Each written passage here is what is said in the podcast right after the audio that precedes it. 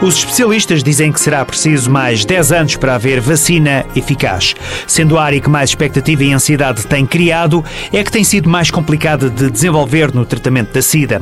A afirmação pertence a Eugênio Teófilo, médico do Hospital dos Capuchos. Todos os ensaios têm sido feitos, não têm dado resultados que sejam considerados bons ou mesmo razoáveis. O que é que há de novo em termos de vacinas? Houve agora há pouco tempo a descoberta de algumas novas zonas do vírus para onde se pode tentar fazer vacinas e que sejam zonas que variam menos. Porque o problema do HIV é que varia muito. Portanto, ele tem uma capacidade de fazer variar toda a sua estrutura nas zonas de ataque para as vacinas e, portanto, as vacinas para funcionarem só funcionam se aquela zona que nós vamos atacar do vírus estiver sempre igual. Estas variações impedem o reconhecimento do vírus pelo sistema imunitário. Logo, não o reconhecendo, não o consegue atacar.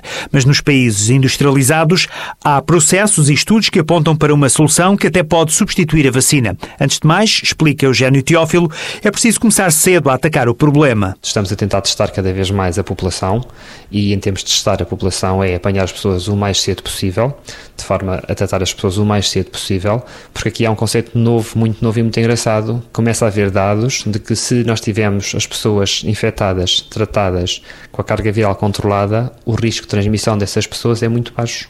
Isto seria como que evitar que essas pessoas infectassem a comunidade. É uma outra via em estudo, ainda que seja necessário, adianta o especialista do Hospital dos Capuchos, seguir o receituário à risca. Se nós tratamos toda a gente e as coisas não correm bem, vamos ter que começar que as pessoas vão começar a transmitir vírus resistentes à comunidade.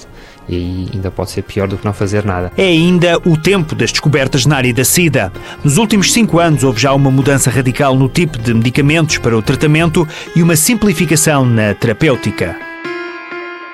O diagnóstico do VIH-Sida na fase inicial da infecção faz toda a diferença. O teste, rápido e gratuito, está disponível nos centros de aconselhamento e detecção em todo o país. Alerta SIDA, uma parceria TSF, Associação Portuguesa para o Estudo Clínico da SIDA, com o patrocínio Bristol Myers Squibb Farmacêutica.